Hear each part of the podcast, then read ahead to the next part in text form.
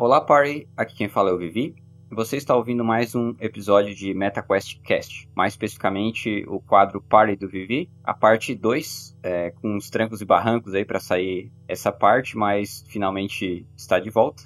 Vai ser a parte final, vai fechar o quadro e depois ela vai ser publicada, essa parte do Vivi inteira, no YouTube em um áudio só mas quem estiver acompanhando no Spotify vai estar tá acompanhando agora desde o Save Point, que é o finalzinho lá do, do Party do Vivi Parte 1. Quem, quiser, quem estiver acompanhando lá pelo Spotify ou por outro agregador de podcast. Para relembrar um pouco vocês, a gente estava falando sobre ah, RPGs de outubro e de novembro, que a gente experimentou durante esses dois meses. Fez críticas também, reviews sobre eles. E durante a parte 1, o João, do X Anime Games, ele começou a, a, comentar sobre os jogos dele, e a gente interviu, fez os nossos, nossos pitacos aí, nossas experiências também e, e, reviews que fizemos. E depois a gente começou a comentar sobre os jogos do Marcos. É, o Marcos, por último, ele apresentou o Wiz 9, e em seguida foram feitos comentários do João e meus. Então a gente vai seguir mais ou menos por aí. Se o Marcos quiser dar uma fazer uma pequena, pequena síntese do Wiz 9 só para dar um gancho para terminar os comentários do jogo, a gente pode seguir por aí. E aí depois eu vou passar a palavra pro Ivanir, do Nintendo Blast, para ele falar sobre os jogos que ele jogou durante esses dois períodos aí, de outubro e novembro. Lembrando que a gente está contando também aqueles jogos que são lá do finalzinho de setembro, porque a gente começou essa gravação aí já no dia 20 de novembro. Então, tá contigo, Marcos. Então, para os menos familiarizados, a série ela é desenvolvida pela Falcon, é um RPG de ação no caso, eu falei do, do Is 9, que é o último capítulo da série. E, embora seja numerado, ele não necessariamente precisa jogar é, é, pela ordem. As aventuras do Ado elas são independentes, você pode aproveitar isoladamente cada uma delas. E mesmo que o, o Is 9 em si ele tem um pouquinho de continuidade do jogo anterior, que se passava em uma ilha deserta. É, eles comentam um pouco disso e tem alguma ligação também, algumas coisas que são apresentadas no IS 8 são abordadas no IS 9, mas você consegue aproveitá-lo mesmo assim. E ah, o 9 ele, ele se passa numa cidade, numa cidade de prisão, e o, onde o Ado ele, ele é barrado logo quando ele chega lá, e ele é preso, ele é preso logo de cara. O, o maior mistério do game é que ele acaba se transformando em monstrum ao tentar fugir da, da prisão, e no qual agora ele tem que, ele tem que enfrentar demônios que aparecem repentinamente junto com outros companheiros monstrum. E ao mesmo tempo que ele tem que desvendar os mistérios da, daquela cidade, mais especificamente da, da prisão, que é um labirinto enorme, você vai estar sempre indo lá para fazer algumas missões, como salvar prisioneiros que foram e estão lá na cela de forma injusta. E também há um outro mistério que eu não posso contar. O Miz ele entrega as coisas bem picotadas, mas ele sempre dá um, dá um gancho que não faz ficar tão tediante as coisas. E é basicamente isso. É um jogo muito bom, acho que é um dos melhores jogos que eu joguei em 2021. A Falcon realmente mandou muito bem.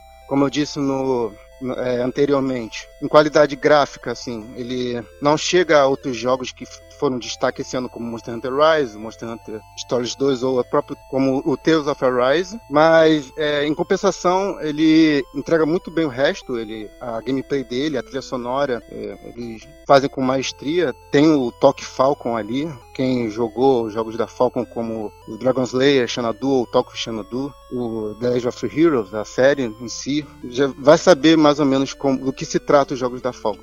O que, que, acontece? O 9 é, é, um dos meus jogos favoritos desse ano. Eu acho ele perfeito no que ele se propõe mesmo, assim. Eu acho que eu, eu gosto muito da, da, da, experiência de explorar a cidade. Eu acho que, apesar de. Eu não, não cheguei a jogar o Is 8, então, assim, eu gostaria muito de ter essa experiência para eu poder comparar, para eu entender um pouco do que o Marcos tinha falado com relação a ele ser mais mais expansivo, digamos assim, em comparação. Mas eu, eu acho ele basicamente perfeito. Eu não tenho muito a comentar com relação a ele, não. Realmente, assim, é um jogo que eu já, eu já conhecia a série já há uns bons anos, assim, mais de uma década pelo menos. E assim, é, é, eu gosto muito do trabalho da Falcon no geral mesmo. O que é interessante dele aí, até agregando, é que a gente começa com uma área bem pequena, né? E essa área vai sendo expandida conforme você progride, assim, pros lados, né? Como, começa no centro de uma cidade, aí daqui a pouco tu tá indo para umas áreas mais selvagens por ali, né? Um tipo de expansão que acho que faz muito sentido com a história, né? Essa ideia até de prisão também, já que inicialmente ele não pode sair dali, né? daquelas, daquela cidadela. Aí eu já não sei como que era o Lacrimosa of Dana, que eu também não joguei, né? essa era uma outra proposta. Mas eu gostei muito do, do level design do jogo, tanto que para mim ele virou uma referência de level design de action RPG. E eu pa parei para pensar assim que muitos que a gente vê aí de alto investimento, eles não conseguem ter um level design tão eficiente como esse jogo aí da Falcon, né? mostrando que não é exatamente injetar dinheiro, acho que é muito do conhecimento da, da empresa, de saber o que faz sentido tentar investir é, nesses artifícios de, de, gameplay, que às vezes as pessoas esquecem, né? Ver um jogo bonito, automaticamente é perfeito, sabe? Então eu acho que eles dão uma aula nesse sentido.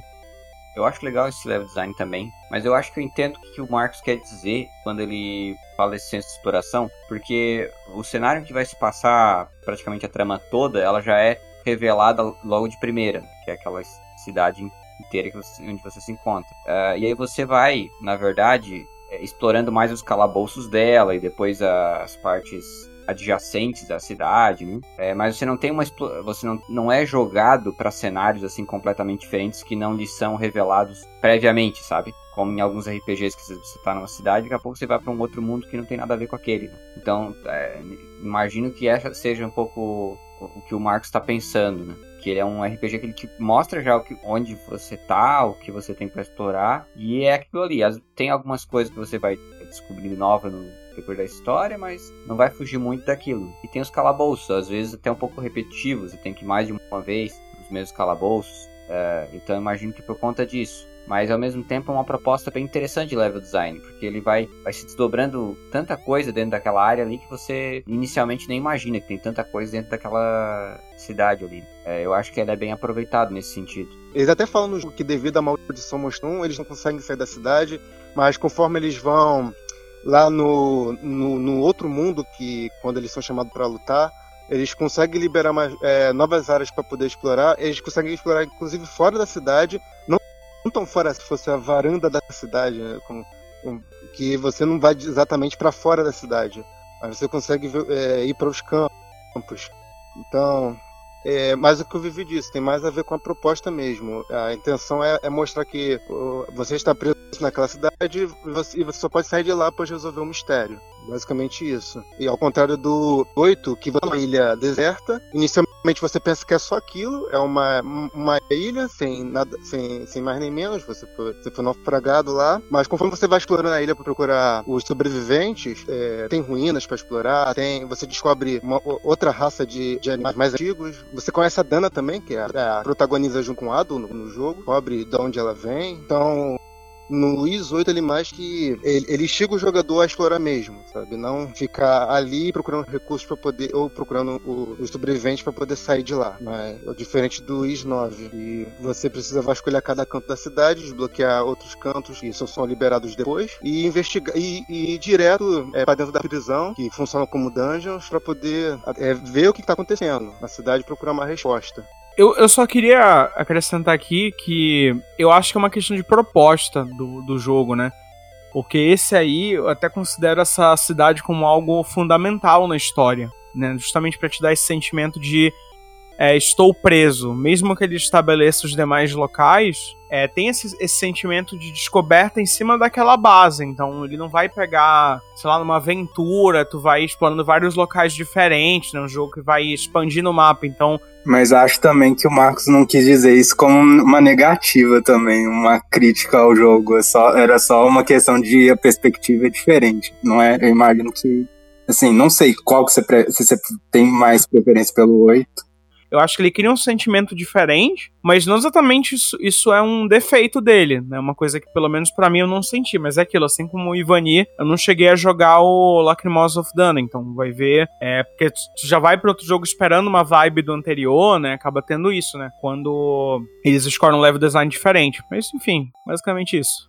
Eu acho que também é bem justificado fato, sim, é uma proposta diferente, mas eu não vejo também como algo negativo, porque eu acho que ele justifica bem essa escolha, né? Eu sempre tendo a ver como, quando eu penso em level design para um jogo, pensar o que aquela narrativa ela, ela propõe para aquele cenário. Principalmente a escrita de cenário, né? A escrita de cenário ela segue algum conceito geral, uma mitologia, uma proposta para aquela jogabilidade também e para proposta de exploração. Então eu acho que é difícil de dizer assim quando um level design é bom ou ruim, desconsiderando o contexto né, em que ele se insere. Sempre tem que ver como ele é justificado. Às vezes a, a mesma proposta do S9 em um jogo que não justificasse bem essa, essa ideia da, de ter uma prisão, de que ele tá preso ali e tal, seria um level design ruim. Mas por isso que eu acho que sempre tem que ver dentro de cada contexto, né? dentro da, da proposta. Eu concordo com o João nesse caso, eu acho que foi bem justificado.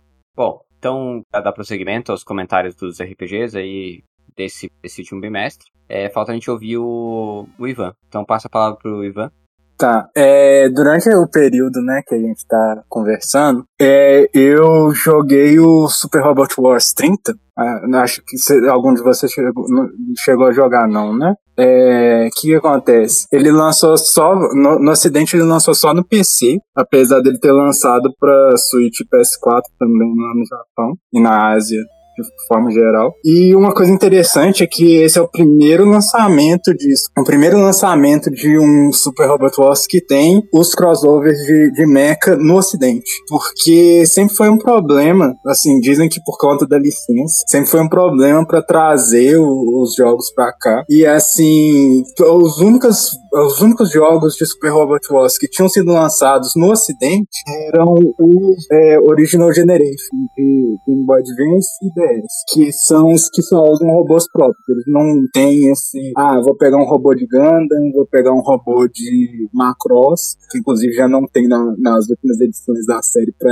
o Ocidente, e Macross é uma série muito, muito, muito complicada, licença. Eles, eles trouxeram esse jogo especificamente, assim, é, eu, eu acho que eles fizeram um trabalho muito bom com essa questão da, da história, de misturar mesmo e fazer algo que parece mais orgânico. normalmente quando você pensa em crossover assim, eles pegam, ah, veio de outro universo, um, um, tal, veio do outro universo o, o Y.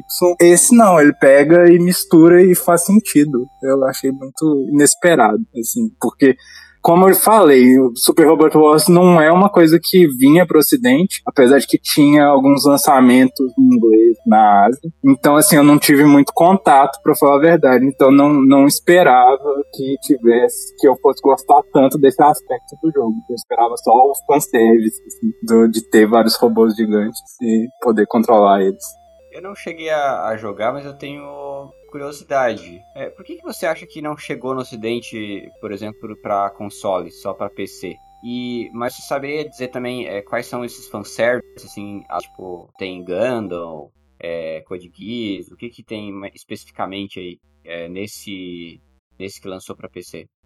Então, quando eu falo fanservice, eu falo também no sentido de tipo assim, porque uma coisa de série de mecha em geral é que história e personagem importa muito. Não é uma questão só dos robôs, assim. Apesar dos robôs serem uma parte importante. Eu achei muito interessante a forma como esse fanservice foi feito nesse sentido também. Porque ele consegue pegar é, o que seria meio que uma essência da, da, daquela série e realmente, assim, extrair um suco da, do que seria aquele, aquela série de mecha é, outra coisa com relação à questão do lançamento, já que você perguntou, com relação à questão dos consoles, eu não sei te dizer, mas aparentemente parece que o lançamento no PC é mais fácil para esse licenciamento do que nos consoles. Tanto é que antes do, do Super Robot Wars, a Bandai tinha lançado o é, SD Gundam G Generation Cross Race para PC também, sendo que tem versão de console. E as versões de console ficaram na Ásia e é um jogo também que ele, esse foi o único lançamento ocidental. Esse Cross Race tem crossover no meio também? Porque, por exemplo, o Gundam Battle Operation ele não tá saindo no PC, né? Nem o, o 2, nem o Cold Fairy que saiu recentemente. Sim. Ah, na verdade, esse é só as séries de Gundam mesmo. Ele tem. Eu não lembro se todas, mas ele tem uma boa quantidade delas. Não é uma coisa assim. A licença dele, em tese, não seria tão problemática, não. Porque eles Tinham feito um, um outro Gundam que saiu para console antes, que é o. Qual que era? Maxi Boost, eu acho. Não lembro, que eles lançaram, que tem, tinha até mais Gundams, na verdade, e era para console. Eu acho que esse Maxi Boost, sim. Por isso que eu achei um pouco estranho, mas vai ver o crossover é mais complicado, né? Super Robot Wars 30, que eu acho que seria interessante ter, ter lá também, né, no, no console. Até porque ficou meio, meio fragmentado, né? Tipo, o 30 não veio, o Battle Operation Code Fairy só ficou no console. Sim, e ainda mais com a questão de mídia digital, é bem mais fácil também atualmente, porque você só muda ali a região no, no console e. É, por isso, que, por isso que eu achei estranho. Parece ser coisa de direito autoral, né? É porque eu acho que, se, assim, conhecendo a Bandai, se fosse possível, acho que tava lá o jogo. Isso aí, só fazendo um adendo, que eu acho que às vezes, pessoa, é, trazendo aqui né, pra perspectiva do Brasil, o pessoal não parece entender, né? Quanto que é complicado é, localizar alguns jogos japoneses até pro próprio inglês, né? Tu pega aí uns anos atrás, cara, tinha coisa que tu nunca ia ver aqui, né? O próprio Super Robot Wars. É, e tem muitas franquias que não vieram ainda, né? Quem dirá, às vezes, trazer para o português. Em muitos casos, acaba é, caindo em empresas que não têm uma, uma estrutura para fazer isso, né? E alguns jogos simplesmente são dispensados aqui pelo público, né? Até porque o jogo é, é caro, né? Então eu sei que tem essa demanda da obrigatoriedade de ter é, em PTBR, mas em muitos casos, infelizmente, não dá para não dá para eles localizarem. Por isso que eu acho que a gente tem que abraçar, por exemplo, no, no caso da Bandai, que eles localizam até coisas que eu nem, nem sei como que é, viabilizado para cá, sei lá, um Alicization Licores, né, um jogo Sword Art Online, é um jogo gigantesco, tem 40 horas, é o jogo base, né, de campanha, 40 ou 50, uh, saiu um monte de atualização, uma hora e meia cada, eram quatro, expansão agora de 10 horas, então é, fica imaginando a quantidade absurda de trabalho que os caras colocam naquilo, né. Então, enfim, é uma, uma treta muito louca. O Capitão Tsubasa, ele teve até marketing na BGA, se eu não me engano, cara. Revelação do time brasileiro lá. Foi na BGA? Não, não sei se foi na BGA, mas foi um evento brasileiro, não lembro qual foi aqui. Agora não peço desculpas, mas não lembro de cabeça não, mas eu achei isso fantástico, cara. Eles, pô, fazem um trabalho assim, é, é num padrão, cara, que eu fico até feliz de ver né, no Tales of Arise, no Scarlet Nexus, é muito bem localizado, assim, o time deles é excelente. Eu não sei se é fixo, né? Sei lá, dependendo do, do tipo de jogo e tal, mas é um negócio que eu considero muito bem feito. Mas enfim. Bom, na verdade só tinha mais um jogo que eu, eu, queria comentar especificamente, e esse eu sei que Vivi vai querer falar também, que é o Undernauts, que é, eu gosto muito da Experience, eu acho que ela é, assim, uma referência mesmo na hora de pensar Dungeon RPG. Eu acho que ela faz muito bem o, o trabalho dela, e Undernauts é um, um exemplo claro disso, assim, eu acho que ele mostra muito bem. Ela é uma empresa que não tem muitos recursos, mas ela sabe focar exatamente numa forma de fazer o RPG funcionar e ser bem interessante, assim. Ela começou como uma empresa indie, na verdade ela fazia jogo para PC, ela já fazia era Dungeon RPG para PC, que ela tinha uma série chamada Generation XF. E aí a ideia dela é que ela queria fazer uma espécie de mistura de elementos de fantasia com é, um, uma ambientação mais moderna. Esse meio que é um foco que ela sempre gostou de trabalhar. Assim, desde a, dessa época de indie. É, é, ela chegou a refazer o, os jogos, eram três jogos, ela refez, ela tinha três jogos no Generation Success, que aí ela refez em dois, que é o Operation Abyss e Operation Babel. E aí, o que, que acontece? É, isso foi na época que ela deixou, ela deixou de ser de ser indie. Ela começou, montou a empresa mesmo, mas ela gosta muito de trabalhar com essa mistura de fantasia com elementos modernos. E aí o Undernox ele segue também é, nessa tendência, assim, ele trabalha com alguns elementos de mitologia japonesa como um pano de fundo, assim, porque você, a Undernauts ele passa, passa numa dungeon que é o Yomi, e aí o Yomi é uma espécie de inferno, digamos assim. E Aí a ideia é que você vai explorando esse lugar. E uma, uma das coisas que eu gosto muito no jogo é a questão da, das flores que ele tem, que eu acho que é um elemento muito interessante de gameplay, que conforme você está é, explorando lá a dungeon, é, você tem algumas flores que você pode usar para abrir determinados pontos do, do, do, mapa e fazer porta, fazer ponto que dá spawn de, de bichos. E aí eu acho que é um elemento bem interessante que eles trouxeram, assim, para fazer um. trazer um pouco de variedade pro jogo. Eu não acho Undernauts um dos melhores jogos da Experience. Eu acho que acabo, na verdade, eu tendo a gostar um pouco mais dos jogos de terror que ela começou a fazer faz pouco tempo do que os RPGs especificamente. Mas eu acho que é, tem alguns pontos, assim, tanto da exploração, principalmente da, da forma como essa exploração é feita e da forma como ele é um jogo um tanto limitado em alguns aspectos que eu não, não, não acho ele tão interessante quanto outros jogos dela. Assim, sei que Vivi jogou também, e então eu vou, vou deixar ele falar um pouco, imagino que ele queira falar. Bom, esse foi a minha primeira experiência com a Experience. E até é interessante você falar sobre esses elementos é, dos títulos anteriores que ela trabalhou, né? Fantasia e tudo mais. Porque a gente percebe mesmo essa mistura, né? Um ficção científica, mas tem elementos de um horror fantástico também, né? Já se vê pela amostra de personagens que tem para você escolher para sua party, que é, sim, extremamente variado. Você tem dezenas de personagens e tem alguns bem bizarros, assim, variação muito grande. E o próprio background também da história e tal, da escrita de cenário, dá pra perceber que também tem essa mistura. Eu achei até a premissa interessante, essa ideia de você ter lá um labirinto que surge do nada ali na cidade, e aí começa a ter. As pessoas começam a mandar expedições para lá, né? Pra ver o que, que, tem lá, encontram coisas de valor, e, e aí começa a ter um, uma, interesses privados, né? De empresas, empresas governamentais envolvidas. Tem um background que eu achei interessante. Mas é. E também tem uma parte interessante da exploração por conta dessas flores. Só que eu achei elas um, um tanto subutilizadas. Assim. A premissa delas é interessante, que elas abrem é, portas para fazer um, um, uma exploração de Dungeon Crawler mais ativa.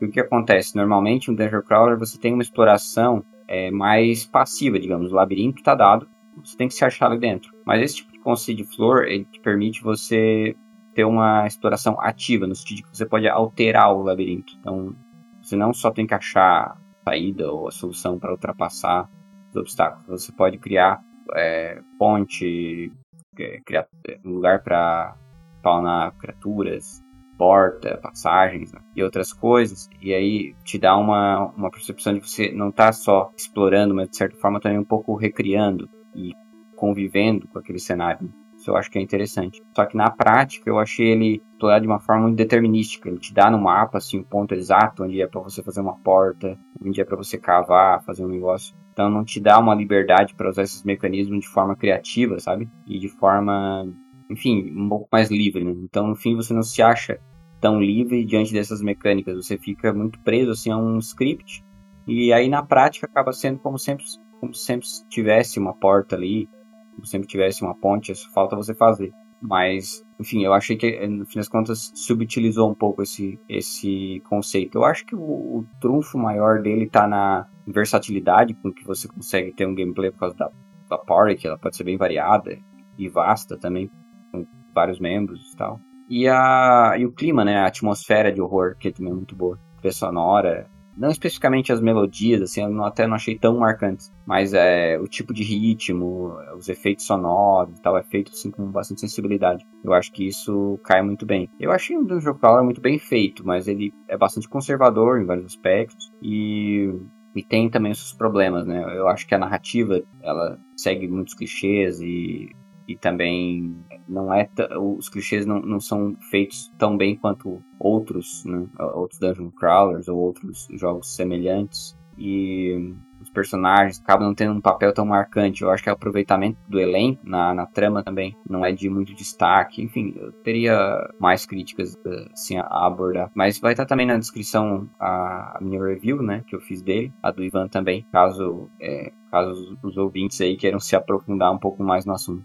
Com relação a essa questão da, da exploração, é, eu acho que tem dois Dungeon Crawlers que fazem isso melhor, que são o Mary Skelter Finale, que saiu pouco antes do Undernox. É um jogo da Compile Heart, e aí você já sabe mais ou menos a procedência, você sabe que ele é focado em fanservice no sentido mais japonês possível, no sentido mais, como eu posso dizer, erótico possível, provavelmente. Só que essa especificamente não é uma das é, é uma das melhores séries deles. E esse é o último jogo especificamente. E eles conseguem fazer uma, como que eu posso dizer, eles conseguem fazer um, um Dungeon Crawler que, é, tanto em termos de história quanto em termos de gameplay, eu acho que ele funciona muito bem.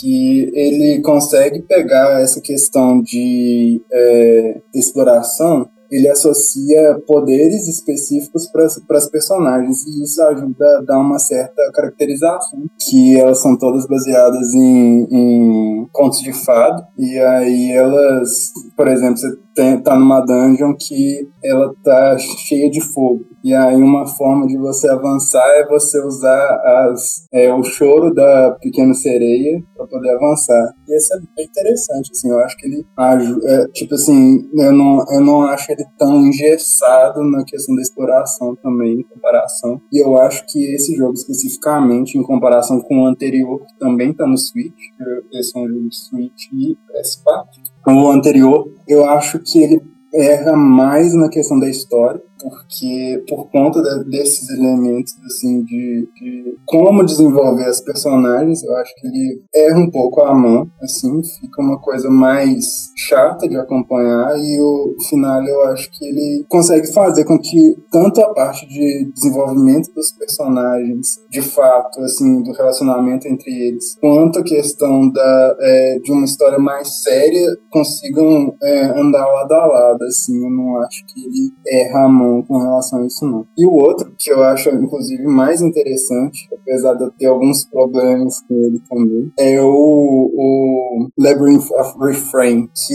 esse é, tipo assim, um dos, do que eu consideraria um dos melhores Dungeon Crawlers mesmo, que esse é feito pela, pela NIS, pela Nippon Ichi, né, pela NIS. E aí, esse especificamente, ele é, ele tem uma, liber, você tem uma liberdade muito grande para explorar mesmo, e ele é assim, esse foi, inclusive, se eu não me engano, é o primeiro Dungeon Crawler que era, ah, ah, não, Dungeon RPG especificamente, que a, a Nis fez e é tipo assim, ela soube aprender muito bem como faz um, um jogo do, do estilo.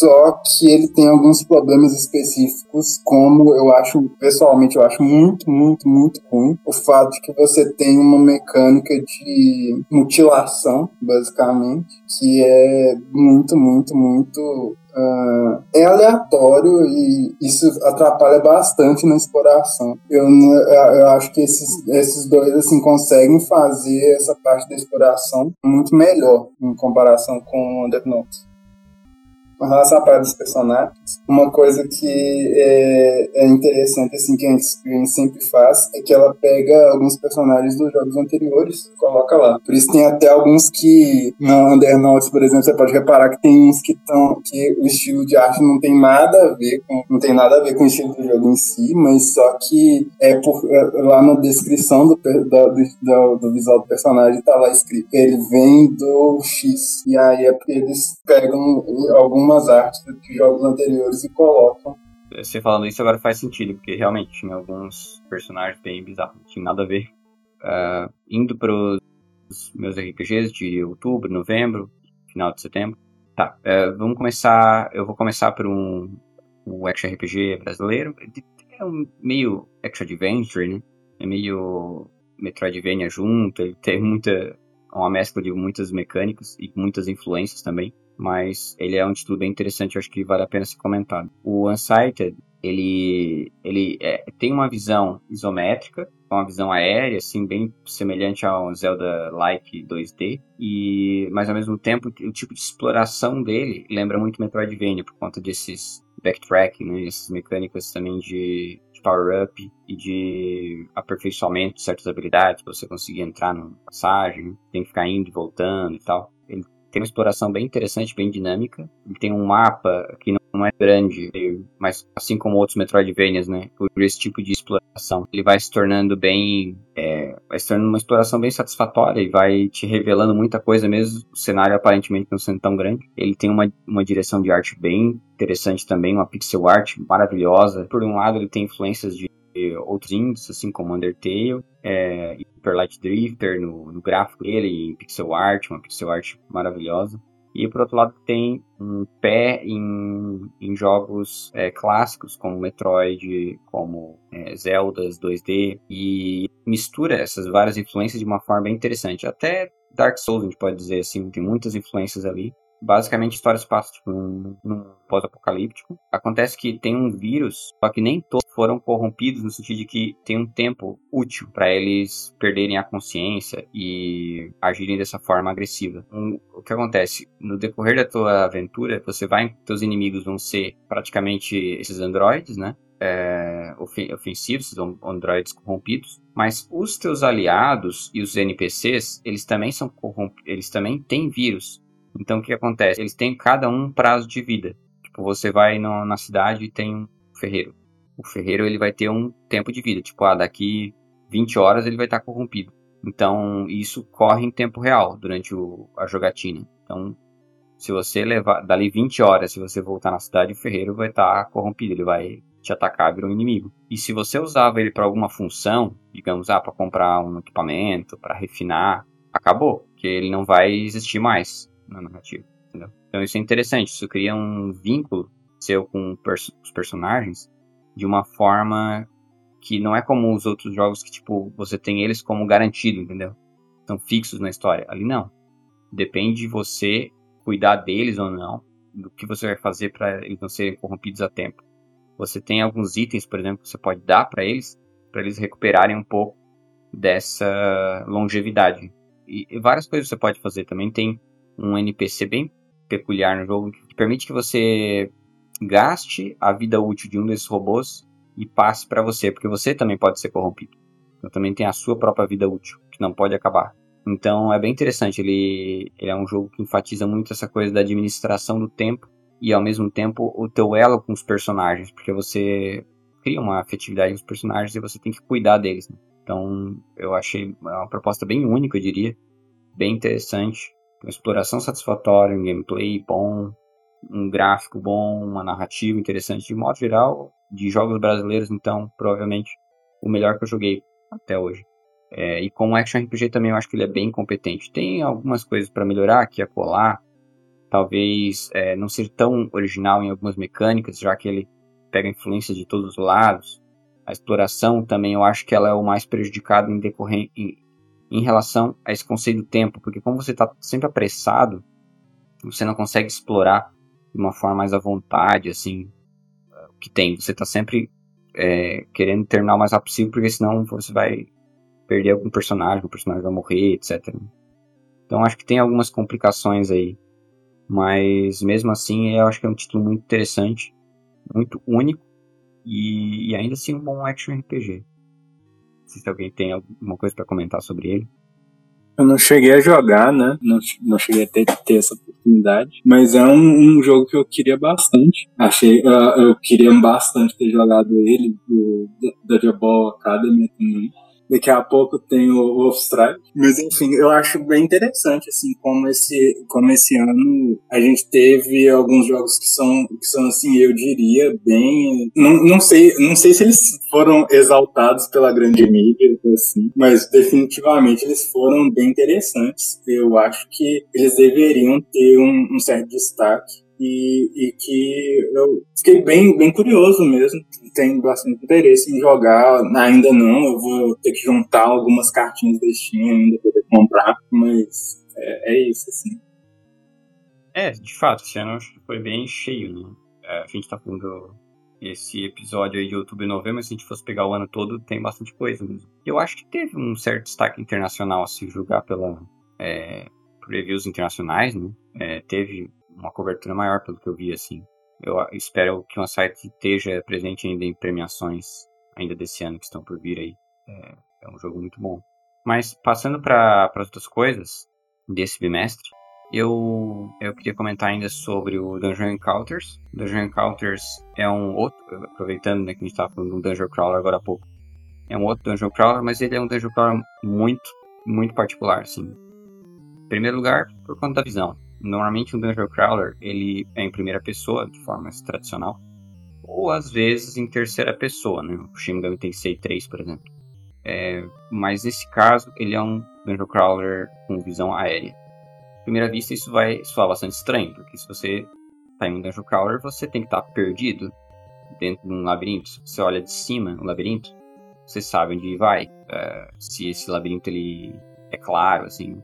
De fato, você sabe onde vai. Mas acontece que é, esse cenário ele é muito grande e a, a sua, o seu zoom de câmera ele é limitado. Então, ele, inclusive, você pode adquirir habilidades que aumentam um pouco o teu zoom de câmera e você consegue ver o labirinto de mais de cima. Né? Mas a ideia é que você consiga se movimentar em um labirinto todo em forma de tabuleiro.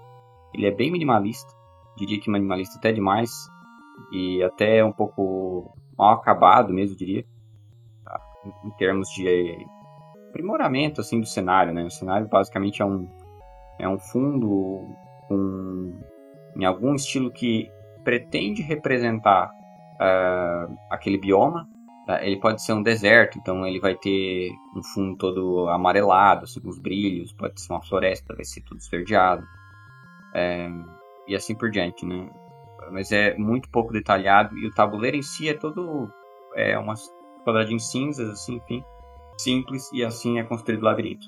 Agora, do ponto de vista mecânico, ele é muito interessante. Primeiro, primeiramente por conta da, da exploração. A exploração ela traz elementos de tabuleiro de fato. Assim. Por exemplo, você, é, você, se o teu personagem, por exemplo, ele foi petrificado, ele fica ali parado, petrificado. Você pode seguir com o seu grupo, mas aquele personagem vai ficar ali parado naquela casa tal, casa 20, vamos supor, andar 3. Para você despetrificar, você vai ter que achar no tabuleiro né, do, do, labirinto. Pode ser em outro andar, pode ser naquele outro achar uma casa em que você tenha habilidade, um item para despetrificar e voltar lá, e, ou, ou, ou, voltar lá para despetrificar, ou então você tem que dizer né, exatamente: olha, é, a casa tal, número tal, ele está petrificado. Aí você vai despetrificar o personagem. Quando eles morrem também, eles morrem em um quadrado específico. Né? Então tem uma exploração desses elementos de, cenário assim, que eu acho bem interessante. Lembra um tabuleiro. A, tudo você precisa achar um tabuleiro para você comprar equipamento, para você trocar suas habilidades, várias coisas assim. Você tem que achar exatamente lugar no tabuleiro para é, aplicar aquelas modificações, né? E, mas também trabalha com um conceito de, de morte permanente. Então você avança na dungeon, se morrer todo mundo, você volta lá para primeira primeiro andar e lá no primeiro andar você pode trocar a sua party. Quando todos os membros é, morrerem, em definitivo, assim, não, importante que, não importando que lugar eles estejam, aí reinicia o jogo. Isso significa que, além de você voltar para a primeira primeiro andar, todos, tudo aquele cenário que você explorou, que estava mapeado, digamos, não vai estar tá mais mapeado, então você vai ter que mapear de novo. Você pode, às vezes, fazer alguns atalhos que levam você da, do primeiro andar para o décimo, por exemplo. Você cria atalhos né, dentro da, da... É bem interessante. Eu achei a exploração muito única. Ela, é, eu acho que teria coisas a melhorar, além da questão do cenário em si, da estética, né? Que eu achei muito simples, não só do cenário, como até das batalhas, que ela é totalmente estática. E mas é, eu achei que a exploração em si, o conceito da exploração e as mecânicas adaptadas são bem interessantes e bem únicas. E também o sistema de batalha. O sistema de batalha é, que foi desenvolvido pelo Hiroyuki Ito, que é um clássico desenvolvedor de sistemas de batalha consagrado já no Square Enix. Ele desenvolveu o ATB para a série Final Fantasy, o, também trabalhou no sistema de batalha do Final Fantasy XII, Final Fantasy Tactics, trabalhou em muita coisa assim, é, de sistemas de batalha. E aí, nesse caso, ele trouxe de novo o ATB, só que com algumas peculiaridades. O ATB, ele, ele não é contínuo, como os Final antigos, por exemplo. O ATB aqui é aquela barrinha, né, ou relógio que vai seguindo em tempo real para você fazer suas ações durante seus turnos. Então você só pode escolher uma ação do seu personagem depois que o relógio está preenchido, então que a barrinha está cheia. É, só que normalmente nos Final Fantasy é, antigos, né, essa barrinha era ininterrupta. Tipo, você ficava pa parado, não fazia uma ação, estava na tua vez, continuava correndo. Mas aqui não, é para facilitar um pouco, tornar um pouco mais acessível. O, quando ele é preenchido, você tem um tempo para você fazer a, a, sua ação, e aí depois você faz a sua ação, aí corre de novo. Né? É um pouco mais cadenciado aí o ATB. Além disso, uma coisa que eu achei interessante é que ele criou, além da barrinha de, de HP, você tem uma barrinha de defesa e barrinha de defesa mágica. É, que é como se elas fossem vidas à parte. Sabe que nem você tá em filmes de ficção científica, você tem aqueles escudos de defesa uma nave tá levando tiro e ela só começa a levar dano depois que acaba a defesa, é, aquele escudo, né? Tá na frente dela. É parecido com essa sensação. É, é parecido com essa ideia, né? Você tem uma, uma defesa antes do seu HP. Então, para você tirar o HP, você primeiro tem que tirar essa defesa. Ela pode ter que a defesa mágica e a defesa física. Então, ele reinventou aqui o conceito tradicional de defesa, enfim, de defesa mágica ou de defesa física que anteriormente ela é usada, usualmente, né? Elas são usadas só como uma espécie de resistência ao HP. Tipo, você vai levar dano, você vai levar menos dano se você tiver mais defesa. Aqui não, você não vai levar dano nenhum quando você tiver a defesa lá na frente, ela precisa, precisa ser derrubada. E aí esse tipo de, de mecanismo ele gera táticas diferenciadas, assim, tipo, você vê que um cara tem mais defesa mágica, você vai usar bastante ataque físico, derrubar a defesa física dele, para depois atacar ele. Se o cara tem mais defesa física, você vai fazer o inverso. Enfim, você vai usando é, estratégias para isso. E você, ao mesmo tempo, também tem a defesa tradicional. Então você tem a barra de defesa, mas você também tem é, coisas que te dão mais defesa, tipo uma armadura, uma coisa assim que aumenta a resistência daquelas barras. Então às vezes a pessoa tem uma barra de defesa que vai descer mais devagar do que de outra criatura porque ela tem mais resistência, né? Então, ah, enfim, achei bem interessante o sistema de batalha em si. Ele também é bem desafiador. E, e a forma como ele usa tipo, diferentes habilidades para você é, explorar esses quadrados. Você tem, por exemplo, habilidades que é, te teleportam de um, uma casa para outra, de um andar para outro, expandem a tua visão, é, que mudam o, os quadrados onde tem inimigos no mapa. Tem vários tipos de, habilidades que você pode usar. Enfim, eu achei que ele é muito, é muito criativo de várias formas. E também tem uma trilha sonora magnífica também. Ela é muito simples, mas ao mesmo tempo muito bem composta. Também ela foi feita pelo Nobuo Ematsu, também conhecido da série Final Fantasy também de outros. Ela basicamente ela segue um princípio de fazer as peças com dois instrumentos, duas guitarras. Todas as peças praticamente são duas guitarras. Só que todas elas são peças clássicas.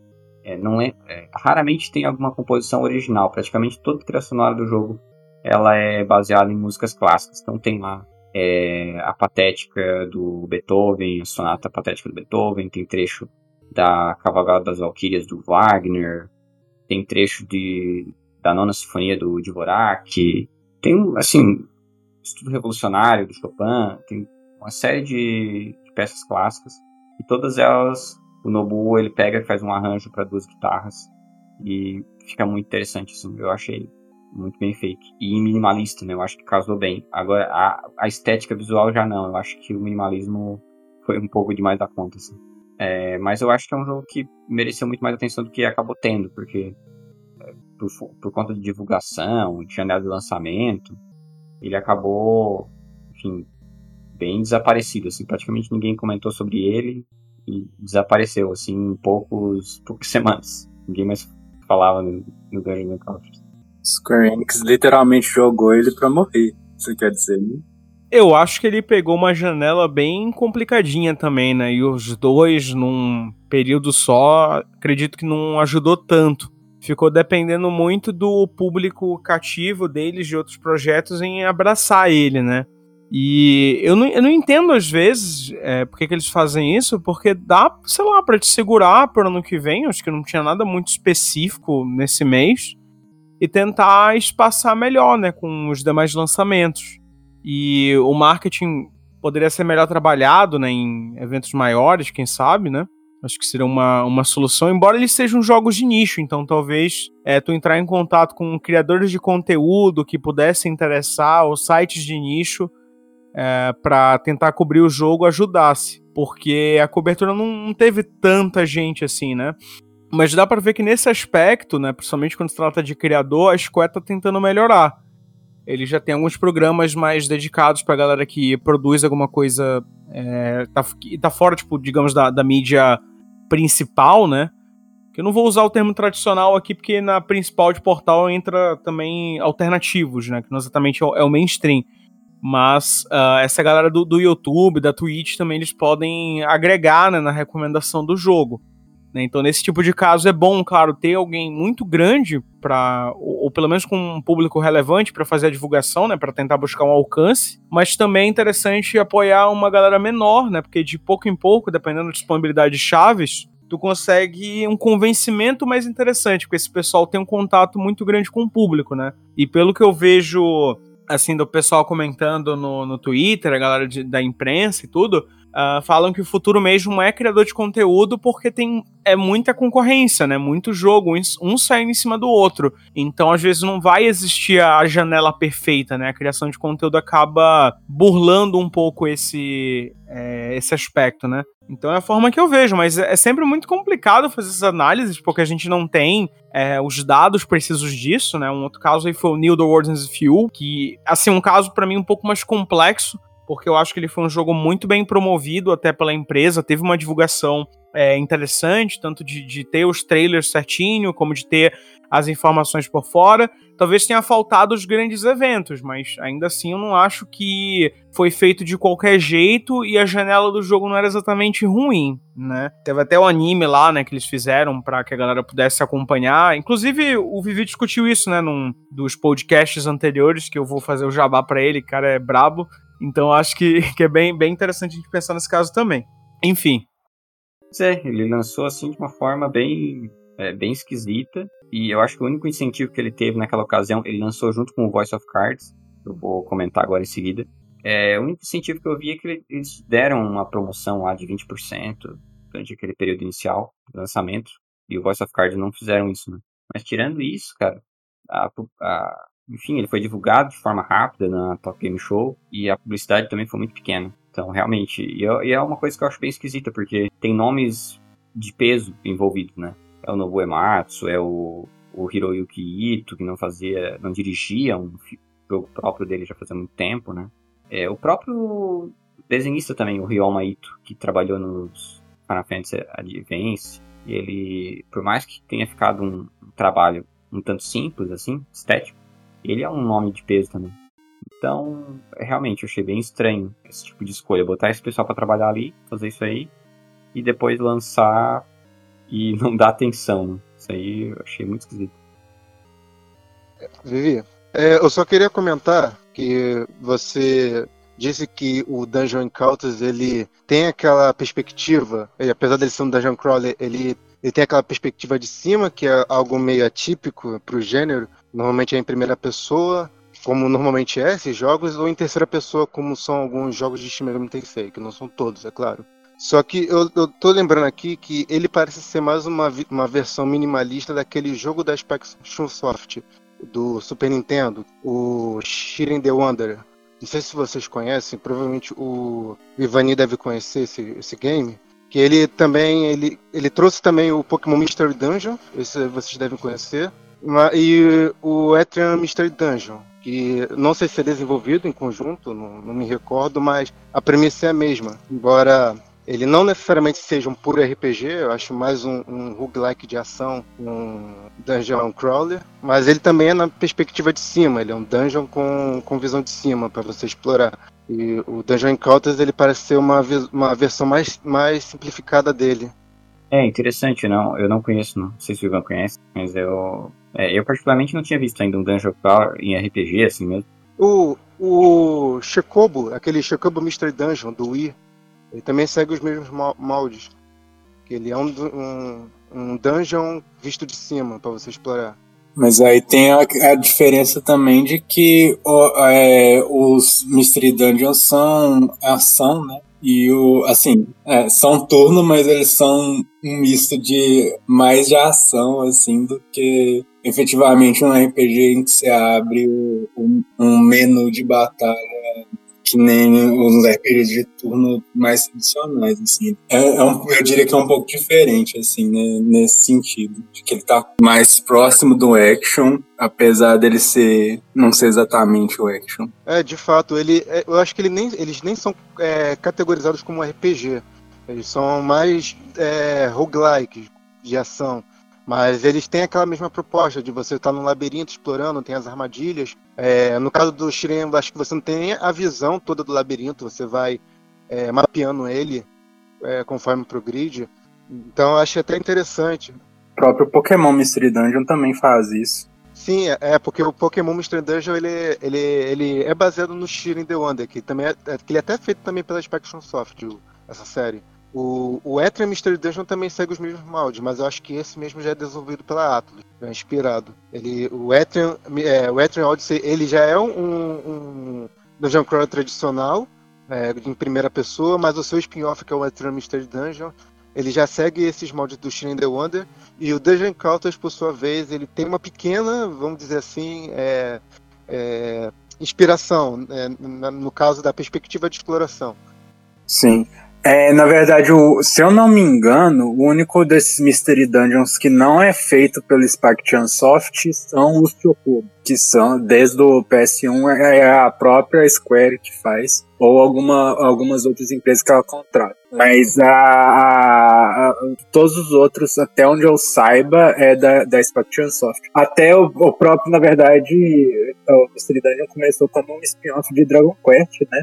Um dos criadores de Dragon Quest. E aí ele fez o Torneco, que era um spin-off que é roguelike. E aí daí que veio depois o Shiren e Mystery Dungeon em geral.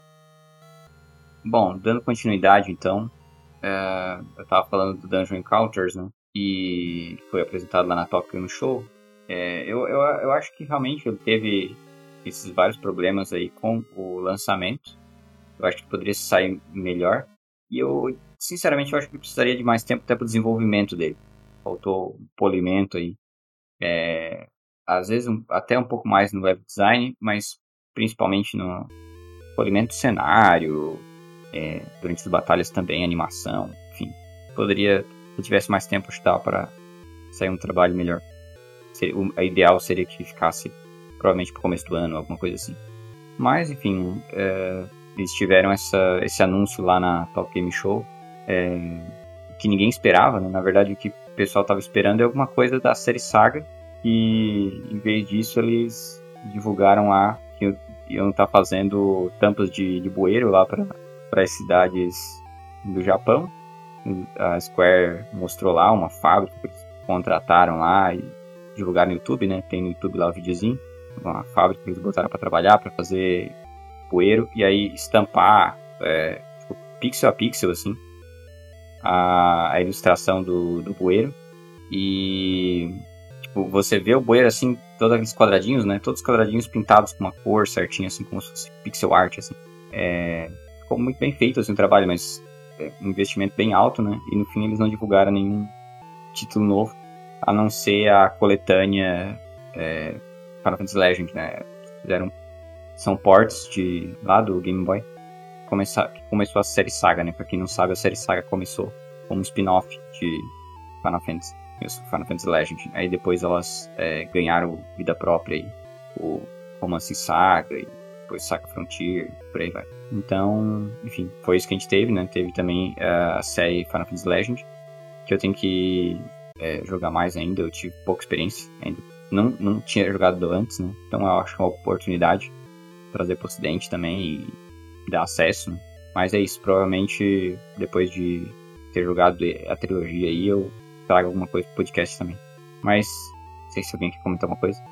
Eu acho um pouco triste, assim, a questão da, de, desse, desse lançamento, assim, da coletânea, só no sentido, num sentido específico, que eles chegaram a fazer uns remakes da série para DS, no, do segundo e do terceiro jogo, especificamente, e, tipo assim, são jogos muito bons, mas que provavelmente vão ficar por lá mesmo e dificilmente eles vão relançar igual eles relançaram as versões de Game Boy. as versões de DS eles melhoraram muitas coisas, ampliaram bastante a experiência, mas provavelmente vai ficar como algo que inclusive só lançou no Japão e vai ficar lá no DS morto. Não, eu, eu fico pensando esse negócio do, do grande anúncio, né, do Japão, que a gente que acompanha anime e mangá já vai até mais remediado, né, porque eles tratam algumas ações de marketing, né, específicas do Japão como um grande anúncio, né, aí normalmente está pensando que vai ter, sei lá, algum algo maior para essas séries, mas na verdade é mais uma coisa pro, pro Japão, tipo, ah, uma apresentação musical, uma exposição no museu, então é bem engraçado, mas para lá faz muito sentido porque o cara fica brechado, né? Em relação a isso, a isso, né? Uma coisa que é muito enraizada na cultura deles, tipo as Olimpíadas lá tocando um monte de música de é, RPG japonês ali no meio, né? Então eu acho bem interessante. Não apenas de jogos antigos, tipo. Jogos antigos não, né? Franquias muito tradicionais como Dragon Quest, mas até coisas recentes como o próprio Nier Automata, né? É, eu acho que faz sentido, só que eu realmente esperava mais por ser a comemoração de 30 anos da, da franquia, né? Mas faz, faz sentido. É engraçado, né, pensar que o Saga, o primeiro, vendeu aquela quantidade toda que a gente tinha conversado é, em off. É bizarro pensar que ela, que ela chegou a bater milhão na, lá no, no Game Boy naquela época. O primeiro FF já vendeu um milhão, né? É, realmente, é bizarro. Hoje a gente vive outro, outro tempo, né? Hoje em dia ninguém mais fala em saga, então acho que a expectativa da Square é bem baixa. Talvez aí com um novo título né, aí pela frente isso mude, tem que ver como é que a série vai seguir. Tipo, fazendo justiça à Square aqui, eu acho que se tem um ponto que eles acertam, né? Mesmo não sendo uma coisa, sei lá, tão grandiosa como poderia ser, mas eles remasterizam muita coisa, né? Eles portam muita coisa antiga. É, isso é um problema que a gente vê, por exemplo, com a Bandai, né? De, de, jogo de anime. Eles não trazem alguns jogos e o público quer um HD, mesmo que simples, para comprar, né? Então acho que às vezes cai na, nessa coisa da gente não, não ver, né? É, um panorama mais amplo, né? Tipo o caso do Persona 4 Arena, que foi anunciado recentemente, é que vai ser PS4, Switch, PC, é um jogo que, cara, quem é, sabe da história dele e também a dificuldade que é conseguir jogar esse negócio pra cá, até no Brasil, é, ficou muito feliz com o anúncio porque ninguém estava esperando que eles iam deixar acessível para novas plataformas. E ainda assim, é claro, né, eu entendo que tem aquela coisa do Persona 5 Royal no PC, no Switch, que é uma lenda urbana que o pessoal quer, e eu acho que estão demorando, deixa a desejar. Mas é, tem coisas que são de se comemorar até, dependendo da, da perspectiva, né? Então eu acho que, ah, né, claro, né, a gente tá criticando aqui algumas coisas e é, eu mesmo critiquei também, mas eu acho que tem um ponto aí que eles acertam é, é nisso, em deixar esse, essa coisa disponível pra, pra galera. E eu acho que também tem algumas franquias que precisaria de toda uma outra roupagem para reviver. É, eu tô até curioso para ver, por exemplo, como seria, né, um Castlevania que a galera quer um novo, porque tem esse contraste do que ele era antigamente do que ele se tornou com Lords of Shadow da vida. E muitos RPGs acabam caindo é, nisso aí, né? De é, não saber que público agradar, né? Então vamos, vamos ver o que vai acontecer aí, mas enfim, uma reflexão interessante. É, eu também acho que é o que acontece com a Square é que ela tem muita franquia antiga para dar conta. Então, mesmo ela trazendo as coisas, a fanbase ainda reclama, porque tem muita coisa para trazer, sempre tem. Né? Então, só de, só de PS1, por exemplo, é, é, é cheio: é Chrono Cross, é Parent Story, é Parasite Eve, é uma penca, assim, que vai pro Super Nintendo é outra penca. Isso sem contar os, os, os que nem lançaram no ocidente, né? Tipo Bahamut Blagon, né? entre outros. É, mesmo da série Saga aí, teve título que não veio. Então, mas eu acho que ela faz um bom trabalho nisso, só que é muita franquia para dar conta. Então acho que aos poucos, né, ela tá avançando. A série Mana e a série Saga, ela já tá terminando de cobrir. Ela tem que ver para que série que ela vai agora. Né? Eu acho que o que ajuda eles é que esses consoles atuais, eles têm a retrocompatibilidade, né? Então, eu imagino que quando vier um PS6 da vida, um Xbox, sei lá, Series alguma coisa, é, eles a galera vai exigir uma retrocompatibilidade, sabe? É, o PlayStation a gente sabe que foi muito pela demanda da concorrência mesmo, né? o Xbox construiu essa ideia de retrô, que não era exatamente o forte deles há um tempo atrás, né?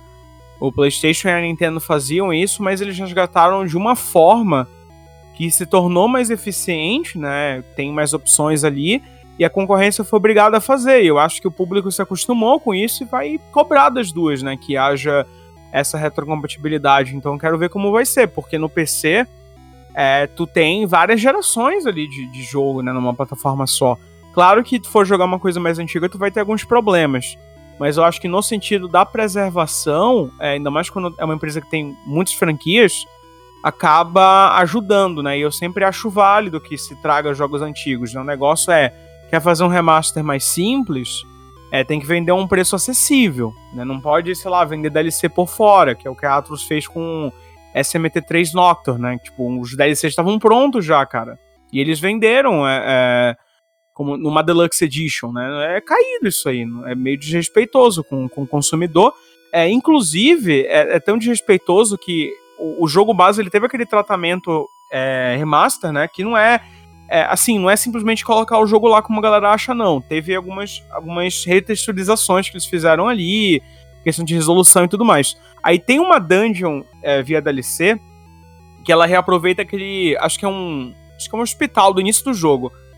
E o gráfico dela na DLC é bem precarizado em comparação ao que tá no jogo base. Então é meio bizarro que os caras venderam a, a, DLC de qualquer jeito mesmo, na, na Deluxe, pra, enfim, né, fazer mais grana. Então acho que é, que é complicado. Mas enfim, né?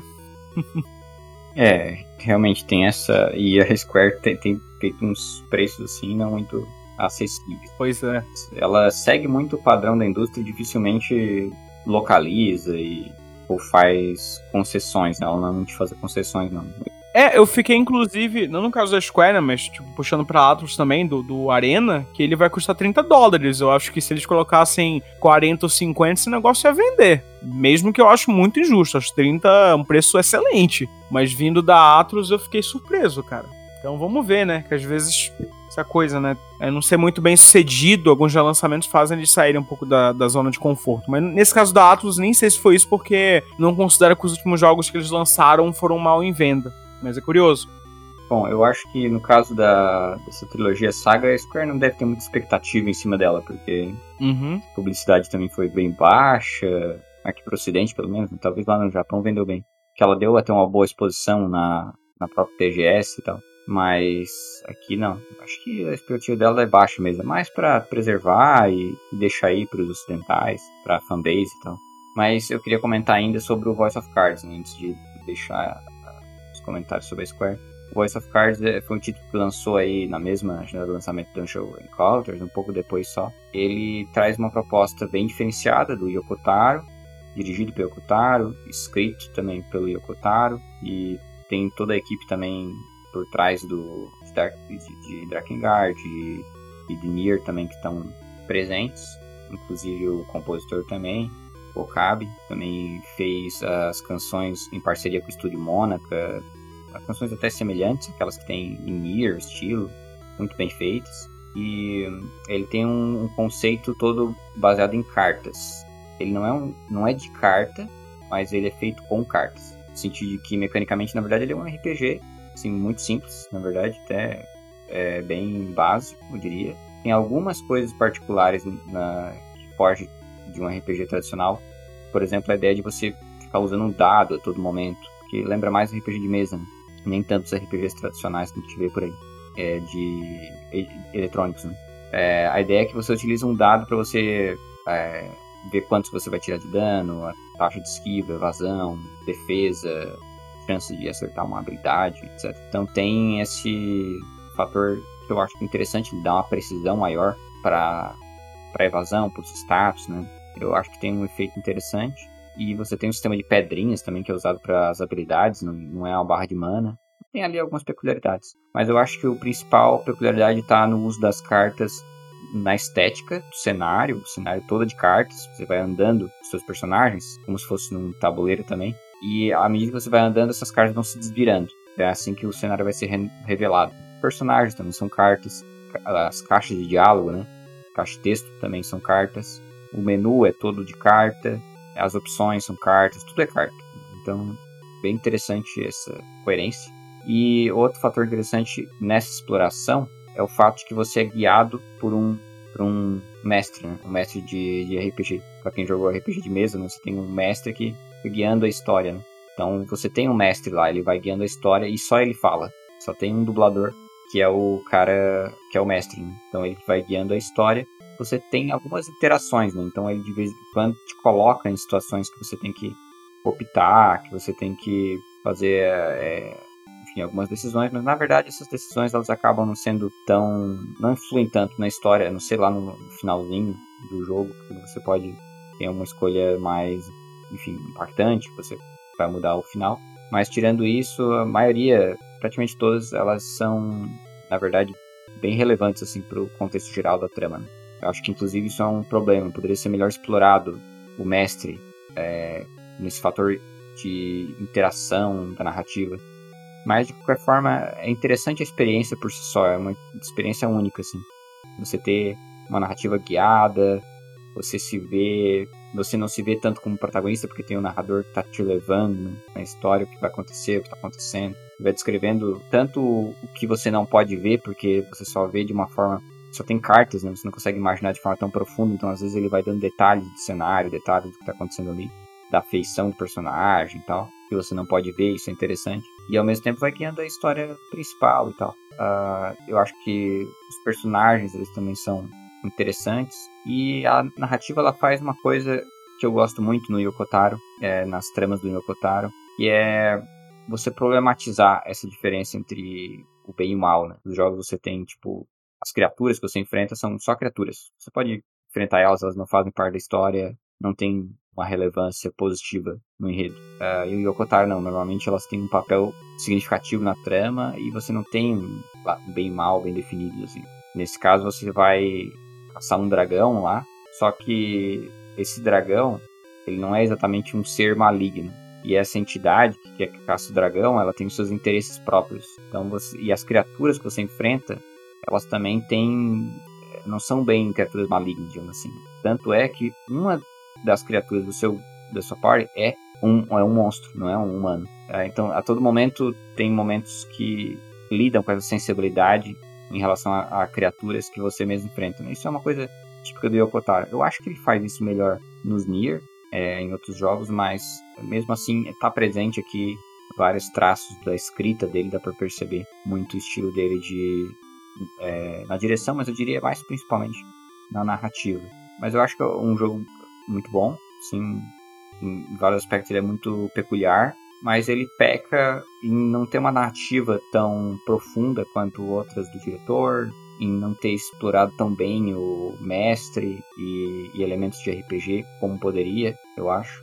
Uh, a narrativa também ela é muito curta, eu acho. Personagens, apesar de apesar de ter assim alguns deles esse, essa funcionalidade, por exemplo, ter um personagem monstro e tal, ele, eles em si não tem um desenvolvimento tão grande, até porque a história também não é muito grande, enfim, o desenvolvimento deles eu achei também muito básico.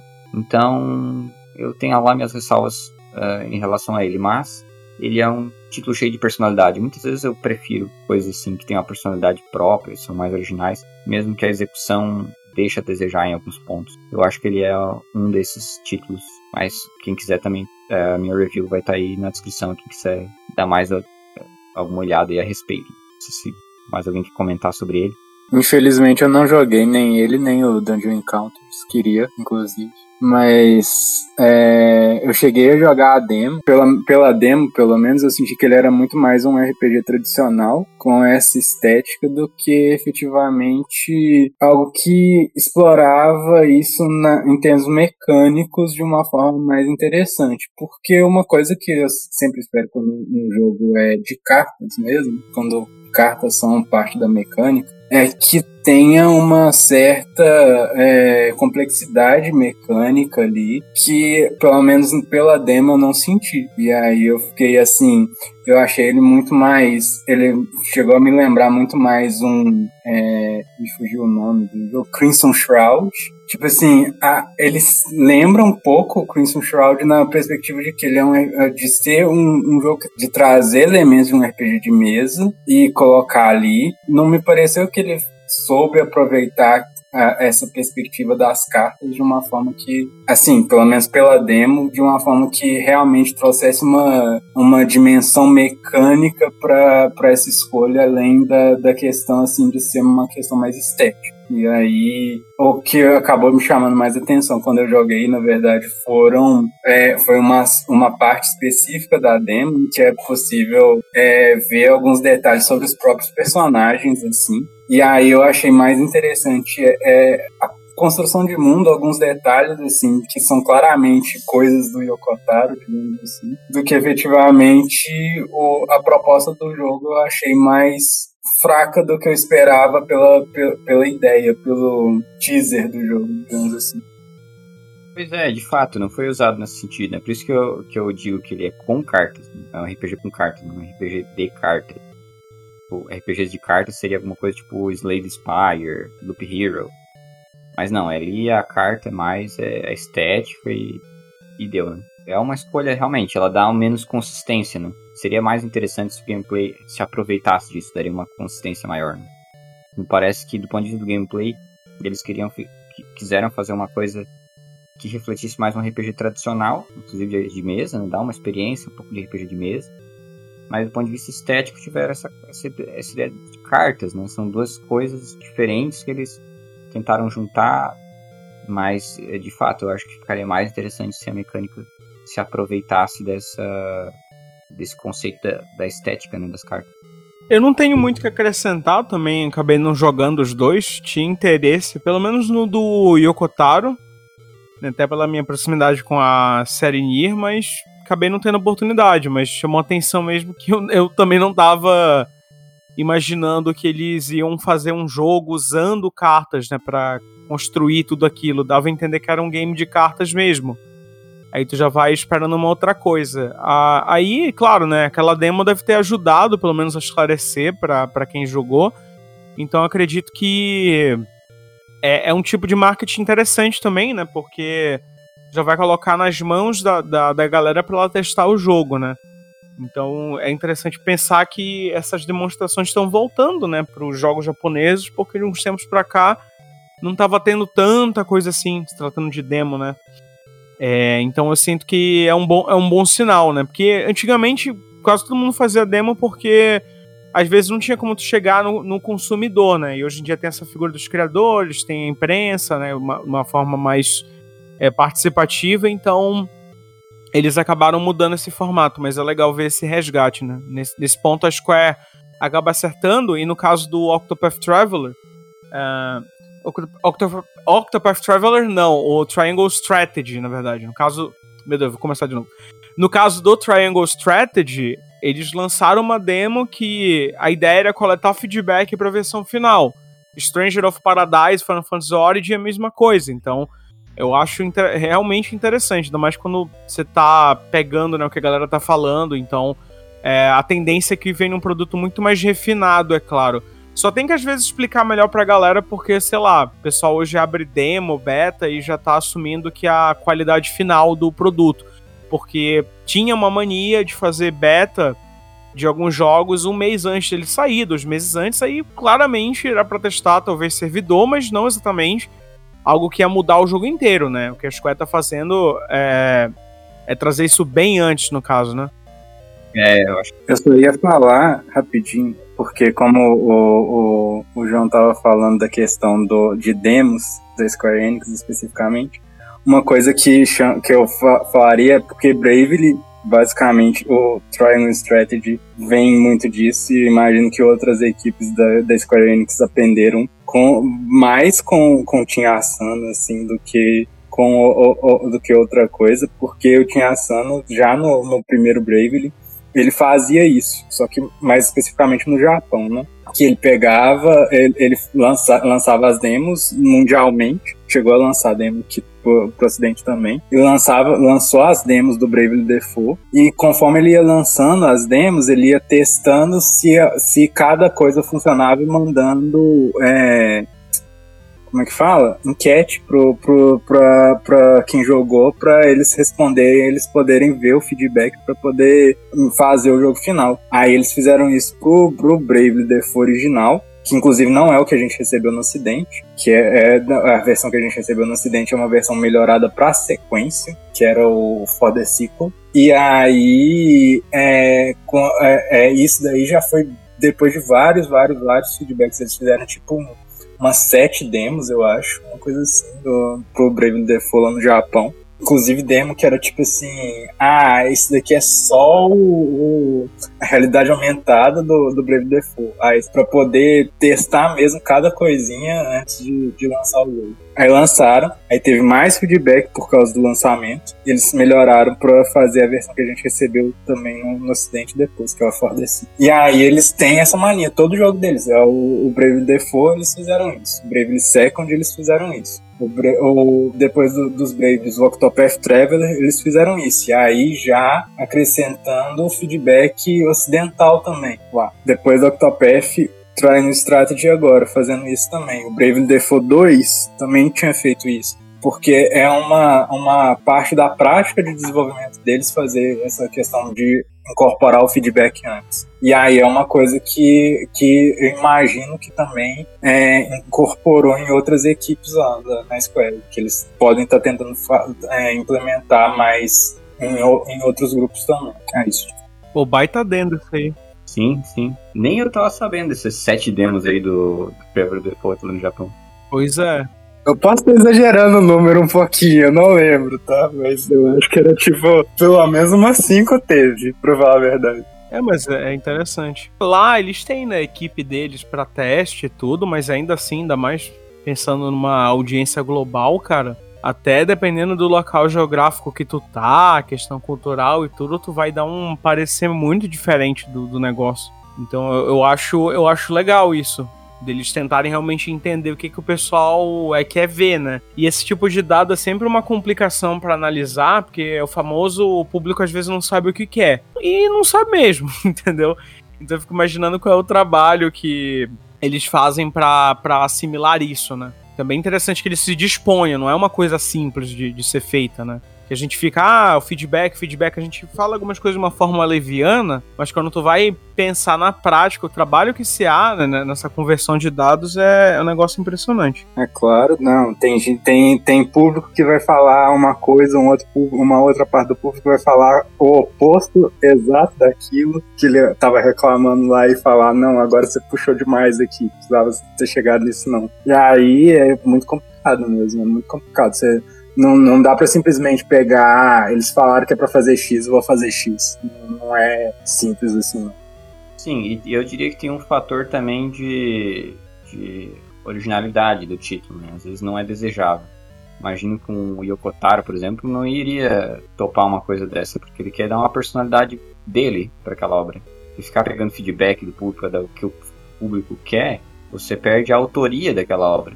Não é mais você que está escrevendo, que está criando, né, que está dando ponto de vista né, para aquela ficção. Você está criando fanservice, né? Eu acho que é, é para propostas também mais originais da, da Square, eu acho que não funcionaria. E eu acho que inclusive a própria fanbase não desejaria isso. É, pois é, é, é, porque assim, isso aí eu acho que até abriria um outro podcast aqui da gente discutindo isso, que a, a discussão vai longe, né? Mas é, é, tudo tem que ser dosado, sabe? Tem que ver que tipo de projeto é, que tipo de feedback tu tá usando, é, a visão do autor, se aquela visão é viável ou se fazer algumas melhorias é mais interessante. Uh, porque não é apenas, ah, vou fazer um, um jogo aqui, né? Tem toda a questão da, da, recepção também, como que a galera vai encarar, né? Numa indústria de tendências, a gente pode notar que tem muito aquela coisa do formato que funciona, eu vou replicar aqui. Então, é perigoso dependendo do feedback que tu tá falando, que pode caracterizar totalmente algumas obras, né? Porque na cabeça de, de alguns fãs, né, determinados fandoms aí, certas ideias são coisas inacreditáveis, né? Para eles são muito eficientes, mas na prática, se viesse naquele jogo aquilo, eles iam reclamar. Então, é uma coisa que tem que ser muito pensada, né? Bom, é, mas eu acho que é isso. É, fora isso, teve o, o, a expansão do Landwalkers lá do FF 14, mas aí eu acho que já vai ficar pro próximo podcast, apesar de ter pegado até o final do, do de fato ter entrado em novembro, mas eu ainda tô avançando nele ainda, tem bastante coisa pra fazer. E eu acredito que se der tudo certo, quando a gente fizer nosso próximo, aí ele deve entrar junto com outros títulos que é, outros RPGs né, para comentar aí. Bom, se caminhando então aqui para encerrar o episódio, esse é o primeiro episódio desse quadro, né? Espero que vocês tenham gostado. Lembrando que ele está dividido em duas partes, aqui no, nos agregadores de podcast, mas no YouTube eles vão estar tá unificados em um só. E então eu gostaria de passar a palavra para os participantes, eles vão, vão aparecer aqui, vocês vão ver eles mais vezes, e deixar eles fazerem um, um merchan aí dos trabalhos deles. É, queria agradecer pelo convite aí do Vivi, um papo bem legal, acho que se deixar a gente vai longe aqui. E para quem quiser acompanhar meu trabalho, eu produzo vídeos pro YouTube de notícia, conteúdo jornalístico mesmo, opinião, análise e lives semanais, né? Mas é muito comum eu fazer mais de uma live numa semana. E lá eu cubro jogos de anime e títulos orientais em geral, então acaba abrangendo muita coisa, não apenas JRPG, mas jogos de luta, é investigação por aí vai. Mas, assim, predomina muito game de luta e RPG aí pela frequência de lançamentos. Então, agradecer pela oportunidade.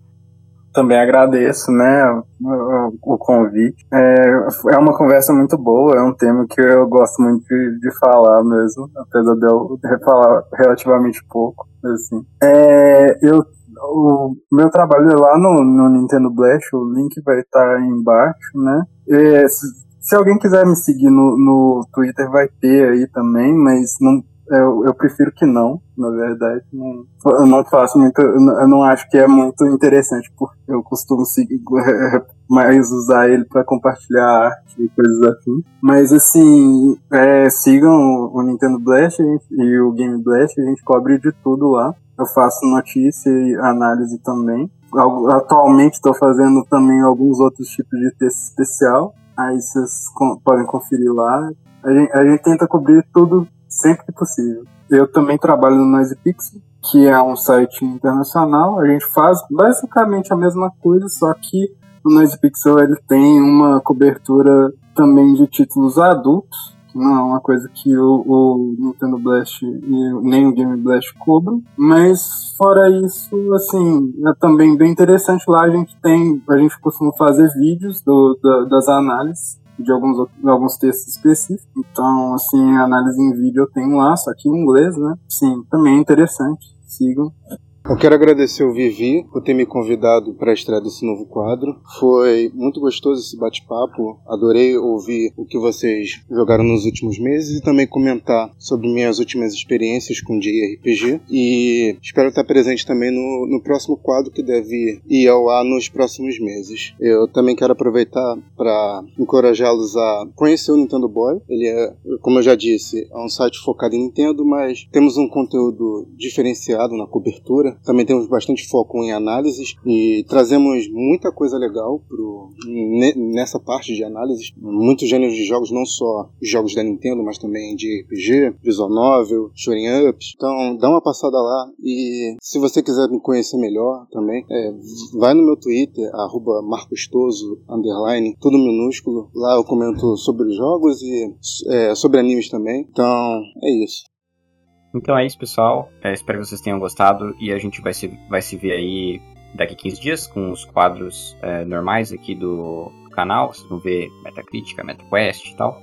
E daqui dois meses a gente se vê no, no próximo episódio de Pare do Vídeo. Até lá.